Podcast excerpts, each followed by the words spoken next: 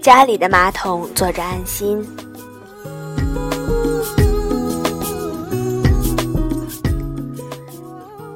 你撑着伞站在公寓底下，雨不停的下，没有即刻停止的迹象。我想起当初我们雨中的相遇，我抱了一堆可乐，从七幺幺便利店跑向公寓。你伸出了右手，递了把伞在我的头上，一句话不说。我躲了两秒，依然从你的伞下冲了出去。很爽的感觉，除了本性如此，最重要的原因是我偷瞄你很久了。住在同一栋五层的单身少女，你伸出手，我就知道我们一定会在一起的。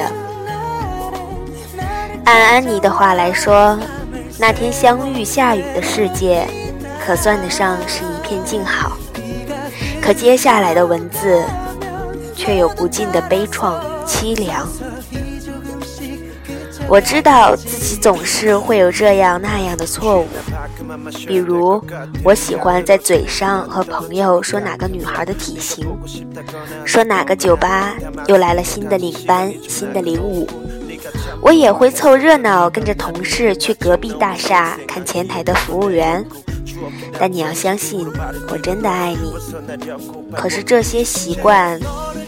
我一次又一次的犯着，我只能一次又一次请求你的原谅。他们都属于前卫型的恋人，他们的理想是宁可辜负一千，不可放过原配。解释一下就是，不管你怎样和人交往，但是你要记住，不要移情别恋，不要将第三者带入我们的生活。不要影响到我和你的感情，我们最终是要白头偕老的。几十年中，人难免犯错，现阶段我们都年轻，不如睁一只眼闭一只眼。于是，他们的感情成为了好友之间的标杆。我才看到他与新朋友在角落亲吻。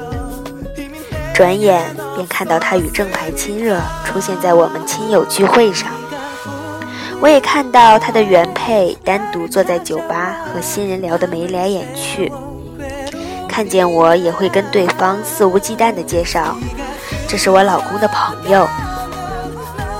看久了就知道，就好像我们蹲马桶一样。